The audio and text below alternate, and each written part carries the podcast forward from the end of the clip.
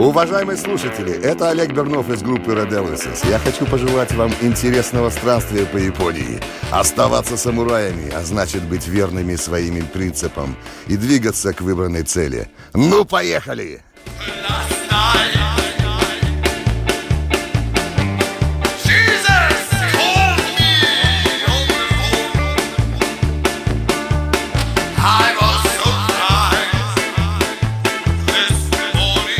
Коничева. Меня зовут Алексей Стрижов. Как же я по вам во всем соскучился. Это второй сезон интеллектуального тревел-подкаста «Алло, это Тибет». Осенью 2020 года мы отменили наше путешествие по востоку Индии с переходом в Непал и сосредоточились на истории распространения географически северного буддизма по миру. Непал сейчас в подвешенном состоянии, Катманду закрываются парикмахерские – насколько мне известно по блогам приятелей, которые там живут. Эм, и есть риск застрять даже не в горах, а в каком-нибудь том же самом Катманду, далеком от гор. А Индия, она на карантине, что тоже мешает совершить намеченные планы. Поэтому мы задумали вот такой сезон в локдауне, где не мы путешествуем, а путешествуют идеи буддизма. Одни эпизоды носят больше художественную ценность, поскольку мы очень много не знаем по буддизму, а в других случаях мы общаемся с экспертами. Обычно это связано с религиозными темами, поэтому не обессудьте. Мы в Японии, где поговорим о дзен-буддизме и том, как противостоять хаосу смыслов, когда нет каких-то безапелляционных религиозных авторитетов. Как вы понимаете, реально сейчас мы не посещаем это место, только в голове и в этом подкасте.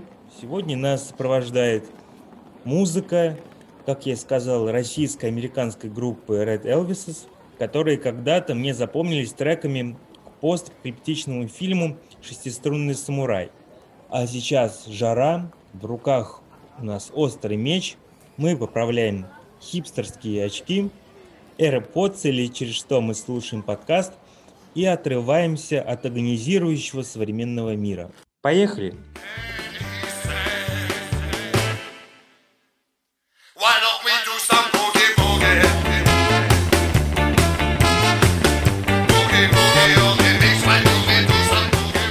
Итак, как я и сказал, мы с вами в Токио. Это японский остров Хансю. Наш путь сегодня начинается не здесь, а, наша изначальная точка – это город э, Камакура, который располагается э, примерно 40 минут э, на поезде от Токио.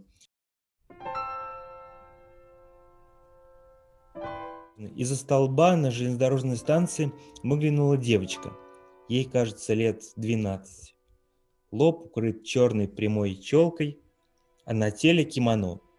Это необычно в наше время – несовременно и тем прекрасно, как Сари на теле девушки Оли в Непале, про которую уже рассказывал вам в первом сезоне. В стремительном взгляде этой девочки я увидел надежду. Мне кажется, все должны жить с похожим взглядом к горизонту. Его сложно не узнать. Для меня очень важно чувствовать вот эту пытливость взгляда. Не обязательно успешную пытливость, но обязательно старательную, полной веры в правоту выбранного пути, та, про которую сложно сказать словами. А вот только посмотришь, и все понятно. Эта пытливость взгляда, как кимоно, в нем есть что-то винтажное. Этакая попытка быть Дон Кихотом в эпоху, когда эра мечтателей, как мне кажется, э, позади – а ветряные мельницы закончили свой век. Осталась только устремленность, яростное желание преображать мир и воевать за свои идеалы. Как говорится, не просто созерцать что-либо, но гнуть свою линию, предпринимать действия, даже если они ни к чему не приведут. Скажем, с усердием мастерить своих бумажных журавликов в надежде, что это поможет побороть смерть от облучения, полученного во время атомной бомбардировки Хиросимы. Журавлик, еще журавлик. А умрешь на тебя продолжит твое начинание. Только и хочется сказать таким людям, возьми себя в руки, дочь самурая. Возьми себя в руки. Итак, вот поезд тронулся. Пока мы вот, э, вот в этом коротком пути, хочу поблагодарить наших слушателей. По сравнению с первым сезоном вас стало в два с половиной раза больше. Это очень круто. Особенно, когда вы делитесь своими эмоциями со мной лично или рекомендуете своим знакомым и друзьям. Например, один подписчик Инстаграм спросил меня недавно, где именно располагается та гора, про, про трип на которой ты рассказывал первой серии первого сезона. Спасибо за вопрос, это очень воодушевляет, не меньше, чем предложение посетить Киргизию, которое поступило у меня в октябре, и Киргизию, и горы Тяньшань, которые, кажется, вот другой слушатель обходил везде и всюду и позвал в гости. Спасибо вам огромное. Я бы советовал решиться на поездку в тот же Непал. Не мечтать, а делать, как бы банально это ни звучало. По крайней мере, попытаться. Не забывайте, что жизнь дается только один раз, и, как написал один любитель поездной романтики, прожить ее нужно так, чтобы не ошибиться в рецептах.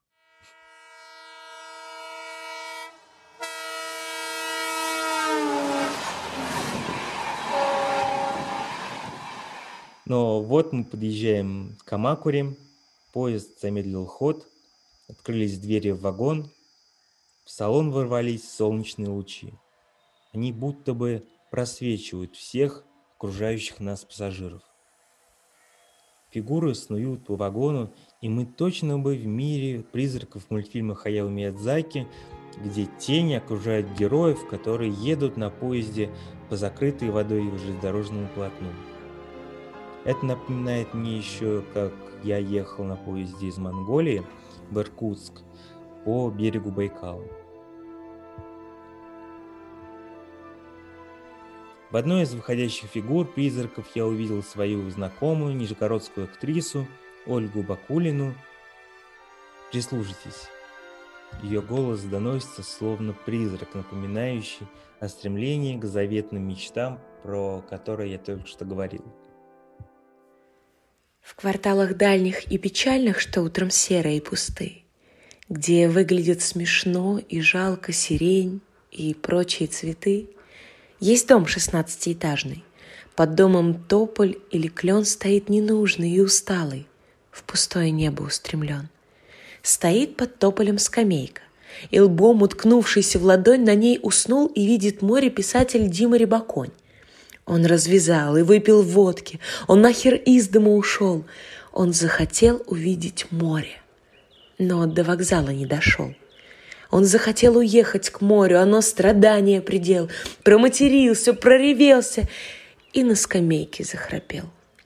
Но море, сине-голубое, оно само к нему пришло. И утреннее, и родное заулыбалось светло. И Дима тоже улыбнулся. И хоть недвижимый лежал, Худой и лысый, и беззубый, он прямо к морю побежал. Бежит и видит человека на золотом, на берегу. А это я. Никак до моря доехать тоже не могу. Уснул, качаясь на качели. Вокруг какие-то кусты, в кварталах дальних и печальных, что утром серы и пусты.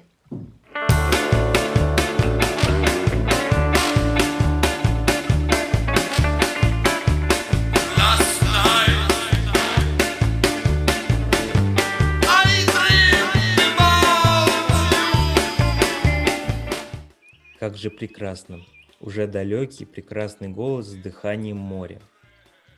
Ольга прочитала Бориса Рыжего и только лишь подчеркнула мысль о том, что нужно стремиться к своим мечтам, не позволять им стать недостижимыми. Впрочем, мы на секунду выронили свой клинок и отвлеклись на созерцание моря. А тем временем перед нами первая столица Японии, Камакура, про которую уже сказал, город небольшой, он усеян храмами, религиозными постройками всевозможными. Туристам, которые находятся в Токио, рекомендуют здесь оказаться хотя бы на один день, чтобы ее рассмотреть. Очень много интересных деталей, А, вот, скажем, желтые флажки торчат из столбов. С их помощью пенсионеры могут регулировать движение автомобилей. Таким образом, они помогают детям безопаснее переходить дорогу. Здорово, да? Все это смотрится как-то уютно для меня.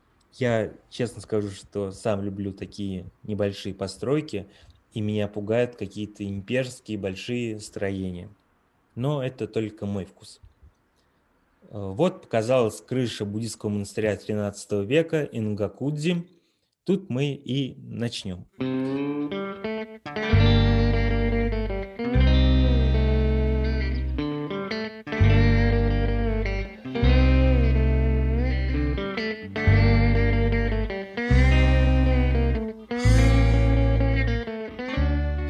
Здесь, э, в Камакуре, в столице первого японского сёгуната, начал свою карьеру один из самых известных популяризаторов дзен-буддизма на Западе. Его звали Дайсетсу Судзуки. Нам, привыкшим мыслить в категориях западной философии, будет удобно опереться на его взгляды. Философ Италии Умберто Эко в середине 20 века писал об уже нависшей над Западом проблеме – мы живем в мире, который готов с изощренным и злорадным удовлетворением приветствовать всяческие покушения на логику. Видимо, вот эта культурная ситуация и подтолкнула западный мир к увлечению, например, дзен-буддизмом. Появились всевозможные заигрывания с восточной эзотерикой, темой пустоты, которые отлично сплелись э, с постмодернизмом. Тайсетсу – это не изначальное имя, он получил его вот здесь, в Камакуре, будучи мирским учеником. Он стал последователем одной из главных школ, которая постоянно говорила о пустоте языком парадоксов. То, что здесь назвали бы куанами. Это все позволяет говорить о буддизме как об изначально более гибкой вещи, лишенной каких-то единственно верных предписаний, догматов или единственно верных текстов. Буддизм активно распространялся в Японии примерно в то же время, как и был построен этот монастырь Ингакудзи. То есть в средние века, времена эпидемий и роста значения сословия самураев. Как отмечает специалист по японской культуре из Стэнфорда, Нэнси Сталкер в своей новой книге, воины стали покровительствовать дзен-буддизму, а тот, в свою очередь, влиял на местную эстетику различных художественных форм. Китай э, повлиял на оформление и распространение ряда местных религиозных школ, о которых сейчас расскажем. Но мы остановимся все-таки на Японии, который сторона, которая позволила себя немножко законсервировать, и собственный симбиоз между местными поверьями и буддизмом образовался именно здесь. Итак, Китай повлиял на оформление и распространение ряда местных э, школ религиозных. А, однако дальневосточный буддизм, который действительно много впитал из Китая, здесь, в Японии, получился более неоднородный. Как считал буддолог Евгений Торчинов, по причине географической консервативности страны это произошло. Мы подробнее остановимся на школе дзен, или, как сказали бы в Китае, на буддизме школы Чань, который стал ассоциироваться, кажется, в большей степени с Японией, нежели с Китаем. Но нельзя войти стороной буддизм чистых земель, с которым дзен часто взаимно дополняется здесь. Вообще буддизм сильно сливался здесь с местными поверьями. Скажем, одним из основных способов решения болезней в Японии было изгнание злого духа при помощи экзорциста, которым, кстати, мог оказаться даже буддийский священник. Распространение буддизма шло практически одновременно от знати и от низших слоев населения. То есть народные практики обогащали буддизм официальных э, да, официальных школ. Но мы остановимся, как я и сказал, на, только на двух школах и начнем с буддизма чистых земель или школы Дзёда. Школа Дзёда апеллирует к тому, что наступила эпоха угасания навыков понимать священные тексты. В Японии этот период последней эпохи буддийского закона называют мапо. Кажется, такое ударение. Таким образом, мы можем надеяться только на сторонние силы. Например, можно положиться на силы Будды, которые ассоциируются с бесконечной жизнью. Его зовут Амитабха. Популярная в Японии форма этого Будды – Амитаюс. Амитаюс передал истину в то, что можно было бы назвать западным раем, в мир чистых земель.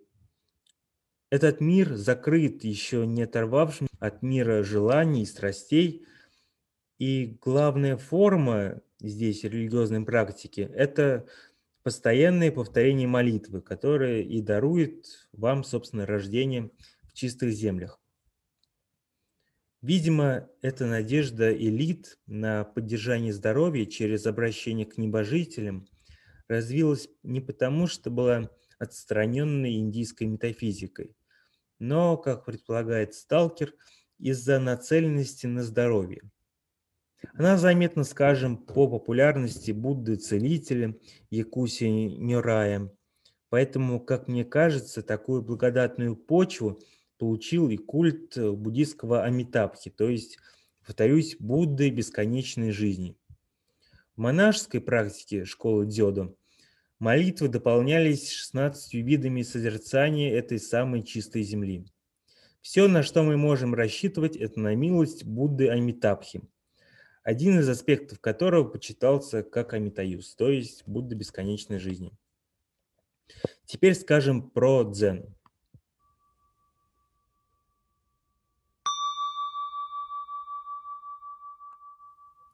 Теперь скажем про дзен или, как сказали бы в Китае, про чань. Чань является сокращением от слова чайна. Это транскрипция санскритского слова тхьяна, то есть медитация, созерцание. Как считается в буддийской традиции, э, чань происходит от разговора Махашьяпы, одного из самых ярких учеников исторического Будды, и его учителя. Будда Шакьямуни однажды вместо слов – поднял перед учениками цветок и улыбнулся. Никто не понял смысла этого жеста, кроме, как считается, Махкашьяпы, который в ответ сделал то же самое. В это мгновение, как пишет Евгений Торчинов, он и пережил пробуждение. Состояние пробуждения ему было передано Буддой непосредственно, без наставлений в устной или письменной форме. Главный призыв дзена – это сатари, Судзуки, про которого уже говорили выше, интерпретирует это внутреннее переживание как прорыв через сознание, ограниченное эго-формой, форму не-эго, подобного «я». Интеллект выступает против всего нового, всего того, что систематизирует наше знание. Для того, чтобы избавиться от такой систематизации, Дзен заявляет необходимость философской страсти, которая заставляет преодолевать этот самый интеллект. То есть дзен-буддизм можно назвать антиинтеллектуалистским взглядом. Другими словами, истина порой, как написала бы Вера Полоскова, не по словам. Мы смотрим на человека, и все понятно.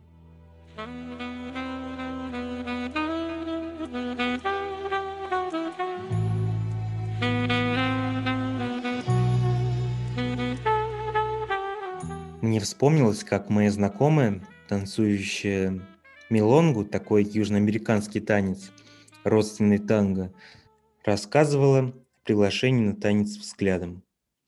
Кто-то будет говорить о культуре согласия и что все нужно обговаривать с партнером заранее. Ну вот вам история моей знакомой Кати, которая рассказала про практику кабасео, которая, как мне кажется, избегает вот этих двух крайностей. Был летний вечер. Мы с Катей сидели на берегу озера и обсуждали израильские общины кибуцы, про которые я в тот момент писал статью. Нам нравилось с Катей быть друг с другом, при этом никто из нас не решался сделать следующий шаг.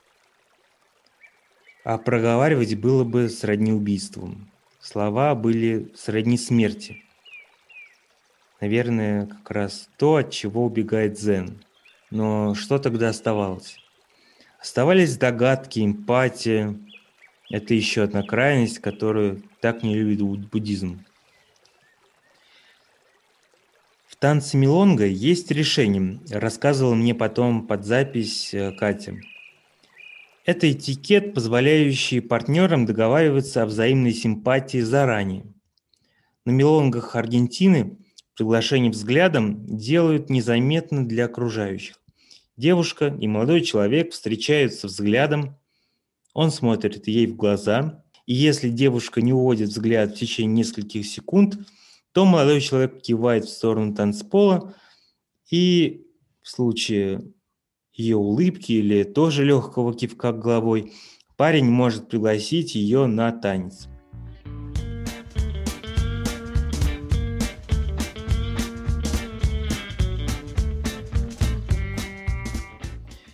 Мне кажется, мы отвыкаем от сложности принятия неочевидного согласия или же скатываемся в какой-то совершенно ужасный насильственный мир.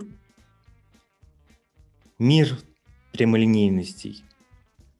Сейчас вспомнилась еще одна короткая история писателя Михаила Жванецкого, которая называется «Он ей очень нравился». Он ей очень нравился.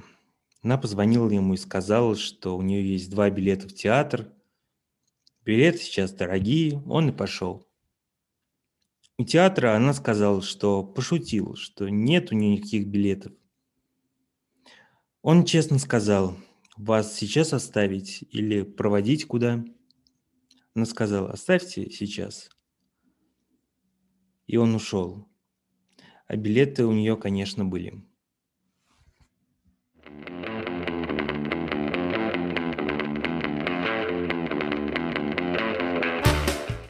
Вот цветок. Пусть это будет для вас чем-то вроде кабасео. Улыбнитесь и выходите на танцпол и произведите под эту горячую музыку, которая чуть быстрее, чем танго, прекрасный танец. Может быть, именно этот танец заставит окружающих вас людей не сидеть на попе ровно, а тоже начать двигаться.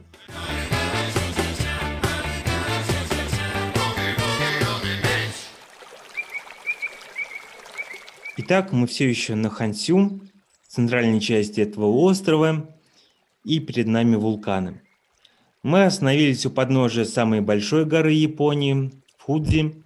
Это тоже вулкан, последний раз который извергался э, в веке 18 Вид этой горы уже внушает спокойствие. Это совершенно не так, как было, скажем, в веке 8 или 12, когда Фудзияму считали одним из злых духов.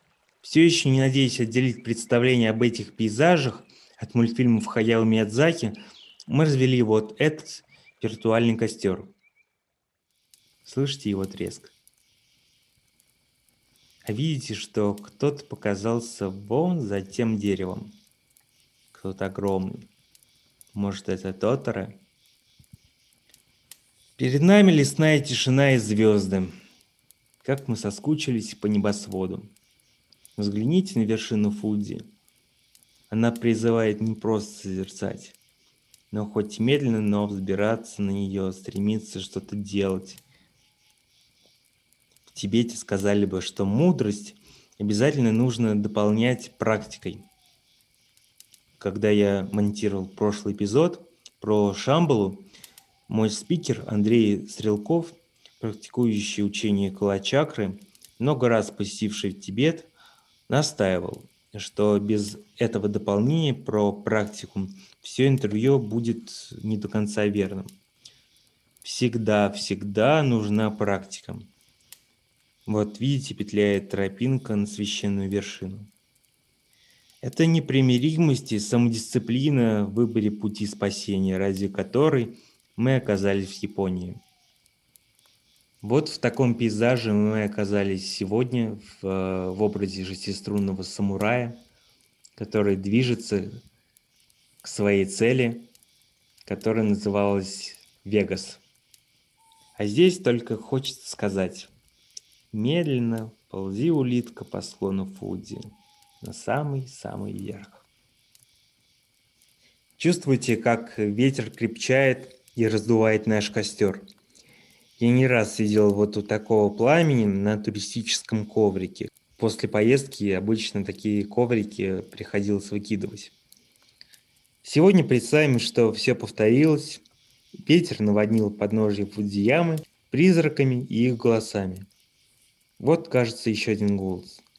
На этот раз журналиста, сооснователя паблика «Она развалилась», администратор паблика «Хунт Экспресс» Дмитрий Окрест. Сидя у костра, он будто бы тоже рассказывает историю практики своего увлечения историей третьего мира. В 20 веке много европейских и американских мыслителей брали идеи с Востока, как вот ты сейчас говоришь на примере дзен-буддизма. Но были и люди, которые ехали в Азию преобразовывать мир, имея европейский багаж идей. Переехав в Париж ради магистратуры, я стал изучать, кто еще фанировал по тем же улицам, что и я. Интересовали в первую очередь выходцы из России, боровшиеся с царем эсеры, белгвардейцы, советские разведчики. Но не только. Подкаст посвящен буддизму, а потому стоит вспомнить жизнь одного из парижских проходимцев по имени Саот Сар. В 49-м он получил стипендию для получения образования во Франции. Начинает изучать радиоэлектронику. Здесь знакомится с работами Маркса, Камю, Сартра. В середине 52-го под псевдонимом Кхмер Даом выступает с первым политическим произведением. Тогда же вступает в Компартию Франции и теряет интерес к учебе. В итоге отчисление и возвращение домой. Видимо, жизнь в столице колониальной империи совсем опостылила, так как он сразу пытается установить контакт с антифранцузскими партизанами. Этого человека звали Пол Пот, сокращенно от французского «политика возможного». В результате революционного порыва красным хмерам дается задуманное. Они начинают создание нового общества. Символом перемен стал подрыв Нацбанка, когда купюры разлетелись по улицам, а всех пытавшихся их собрать расстреляли. Вот наиболее интересная цитата Полпота тех лет. «Труд – это битва. Ты пылаешь, как огонь, и обращаешь пни в пепел. На рассвете птицы летят к полям. Поля к птицам не летят никогда. Камбоджу переименуют в Кампучию. Всех горожан переселяют в деревни, растить рис. Школы сжигают, детям раздают оружие.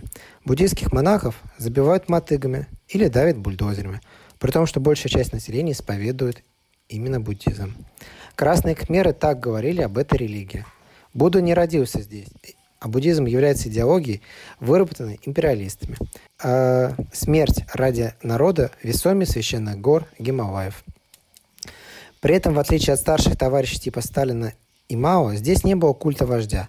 Полупот взял себе псевдоним «Товарищ 87 и запрещал себя фотографировать.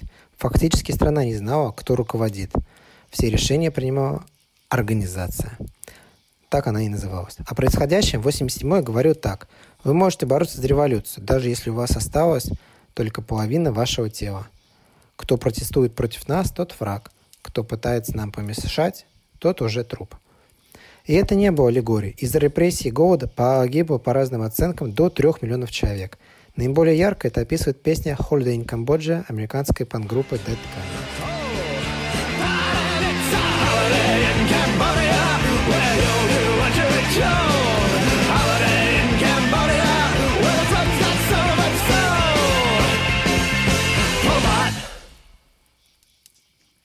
Отличная музыка, я ее не знал до нашей встречи.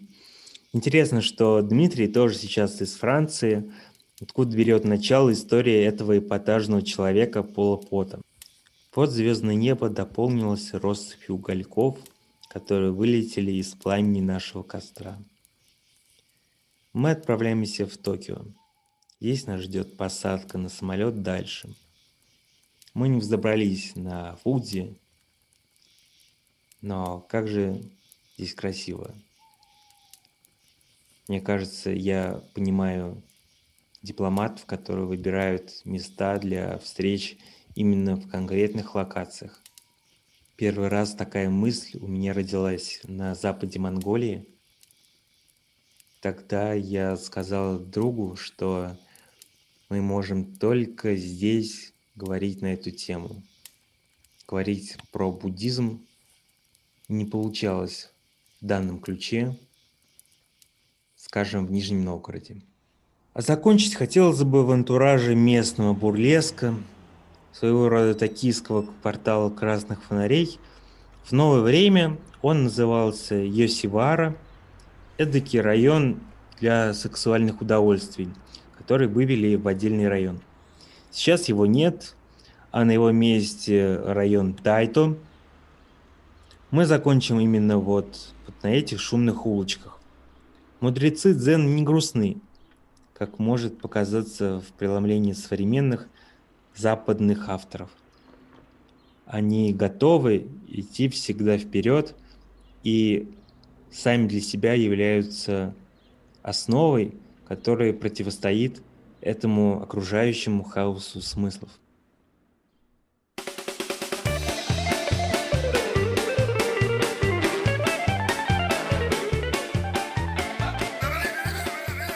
Подписывайтесь на нас в соцсетях, изучайте историю Азии и Африки в паблике Хунт Экспресс, а мы полетели дальше.